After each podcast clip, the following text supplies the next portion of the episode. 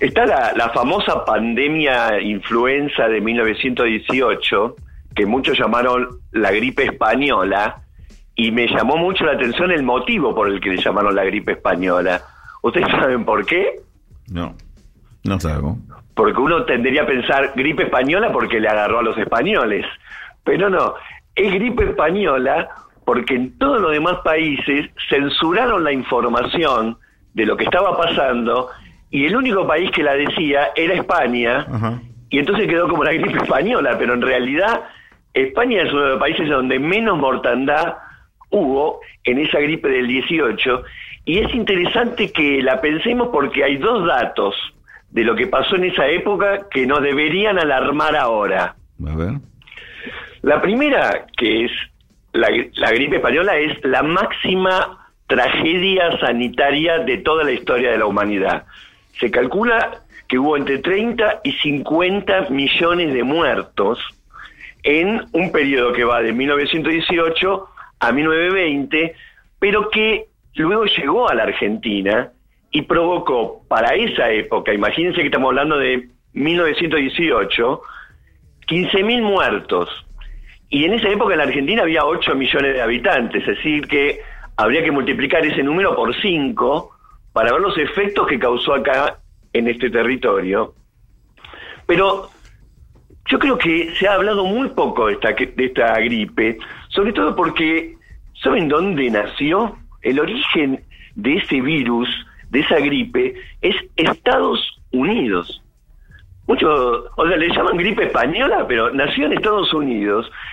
Ya había habido un problema en Kansas, porque recordemos que la guerra mundial, la primera guerra mundial, surgió en 1914 y los soldados estadounidenses que empezaron a ir a Europa para participar en esa guerra, para 1918 eran más de un millón.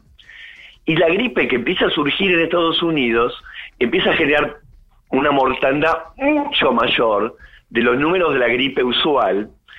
Y entonces el mismo presidente, que en ese momento era Waldo Wilson, le dice a su Estado Mayor, a su general, que se llamaba Peyton March, le dice, ¿no deberíamos parar de mandar soldados porque no hay un problema con el contagio? A lo que le dicen, no, no paremos eso porque eso generaría una demoralización en la tropa y le daría información a nuestros enemigos, que en ese momento era la Triple Alianza, de que nosotros andamos mal. Así que mejor callemos este problema. Y esto hizo que siguieran mandando soldados enfermos con la gripe en barcos llenos de soldados que ya llegaban enfermos y en muchos casos llegaban muertos porque el nivel de mortandad llegó a ser del 20% de los infectados y por lo tanto la gripe Estados Unidos la exportó a Europa y ya para 1918 en un momento determinado tuvieron que detener la ofensiva militar por el desastre sanitario que estaba ocurriendo. Recordemos que era muy difícil controlar todo, no solamente porque estaba la Primera Guerra Mundial, sino porque en 1917 había estallado la Revolución Rusa y porque aparte los medios de comunicación son incomparables con lo que tenemos en la actualidad. Sí. La cuestión es que finalmente los números que nos informan los historiadores, historiadores sanitarios, es que para el fin de esta crisis que terminó en 1920, el 6% de la población mundial había muerto. 6%, hagan el cálculo hoy en día, son 7 mil millones de personas, el 6%. Es un número impresionante, obviamente que no había vacuna, pero lo que sobre todo no había es conciencia. Por ejemplo, en España se organizaban manifestaciones para pedir a Dios, a Dios, que pare la, que pare este pare el virus y las mismas manifestaciones la gente se contagiaba. Más de la la población de Madrid se contagió. Y si vamos a los números de la mortandad, en Estados Unidos este, el 28% de la población padeció la enfermedad y se murieron 700.000 personas. Y este número es asombroso, pero estoy hablando de 1918, ¿no? Sí. En el Reino Unido se murieron 250.000 personas. En la Argentina yo había dicho, el número parece ínfimo, 75.000. 15.000. Y, claro, Francia, Italia, 400.000 personas cada uno. Ahora, el gran aporte lo hacen la China y la India, con cerca de 10 millones de muertos cada uno. Si uno se pone a leer todos estos datos, dice, no puedo creer que no se haya hablado más de este tema. La De, verdad, de hecho. Sí, sí. ¿cómo, ¿cómo Rulo? Sí, la verdad es increíble, digamos, nos está sorprendiendo. Bueno, a con- población de hoy en datos. Argentina, 75 mil muertos. Claro, muy Exactamente. claro. Y con un agravante más, que es que entre las causas que se ponían de muerte en esa época, se hablaba de afecciones respiratorias. Es decir, que por ahí hay muchos que pusieron que se murieron por algún problema respiratorio, no estaban contando que en realidad estaban muriendo por la gripe. Claro. Para un este, historiador que se dedica a problemas de salud, dice que si le agregamos estos cálculos más lo que se llamaba territorios nacionales, que todavía no eran provincias, tendríamos que hablar de que en términos de hoy estamos hablando de 150.000 muertos. Claro. Un médico de la época había, lleva- había hecho una especie de lo que hoy en día sería un tuit, que era como una especie de comendario y que recomendó en España. De las mortíferas pestes, tres diligencias nos liberan. La primera, pronta salida.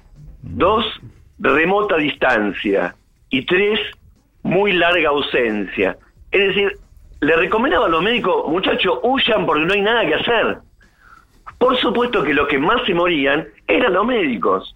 Y no había absolutamente ningún tratamiento médico que se haya podido demostrar eficaz.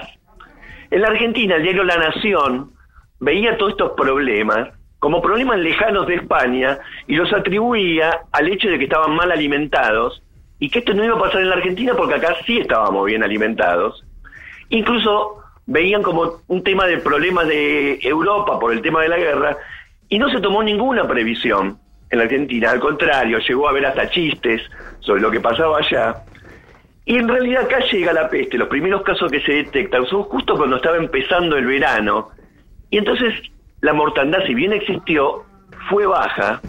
Y esto recrudeció en el invierno de 1919. Sí. Y ahí pegó con todo.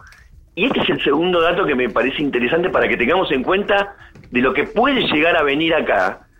Y es que no afectó tanto a la ciudad de Buenos Aires, afectó un poco a la provincia de Buenos Aires, pero las provincias más afectadas fueron las del norte argentino, los lugares donde había menos médicos por habitante y menos estructura de higiene y salud. Por lo tanto, si bien vino con barcos, el medio de transporte principal de la época eran los trenes, se expandió hacia las provincias más pobres y toda esta enorme mortandad que estoy diciendo se generó en esas provincias. Por eso también está poco registrada. No afectó tanto a la ciudad de Buenos Aires, afectó poco a la provincia de Buenos Aires, afectó a los sectores más pobres de las provincias más pobres de la Argentina. Uno se hace la pregunta, cuando venga el frío, ¿va a recrudecer? Y cuando esté en la Argentina, ¿a quiénes va a afectar más? Porque el virus es muy di- diploma- eh, democrático a la hora del contagio. Es policlasista, ¿no? Es policlasista en el contagio. Como fue la pero- peste de la peste del la peste de finales del siglo XIX también, ¿no? Que fue de ricos a los pobres también. Exactamente. Exacto. No tanto porque la expansión. No es democrática la- el contagio, pero la mortandad no es democrática. Lo que más se mueren son los pobres. Atención con esto, y esta, esta que fue la peor crisis de mortandad, nació con una gripe, muchachos. Una de las cosas que escuché hoy que dijo un médico en el programa, y que es muy importante tener en cuenta, se considera que el N1H1, es decir, la gripe este, que llamada aviar del año 2009, no fue tan grave, o sea, podría haber sido más grave, porque la población europea y gran parte de la población mundial había y tiene en sus genes la protección por haber sufrido la crisis del, 2010 del 1918. Fue justo hace un siglo, pero en cualquier análisis genético se ve que los seres humanos han, han apropiado esa defensa. El problema del coronavirus es que no está esa defensa. Entonces, dos tipos de conclusiones que se podría sacar de este hecho histórico. Primero, ojo, recrudece y de verdad con el frío porque queda latente. Y segundo, una vez que se establece, va de los ricos hacia los pobres.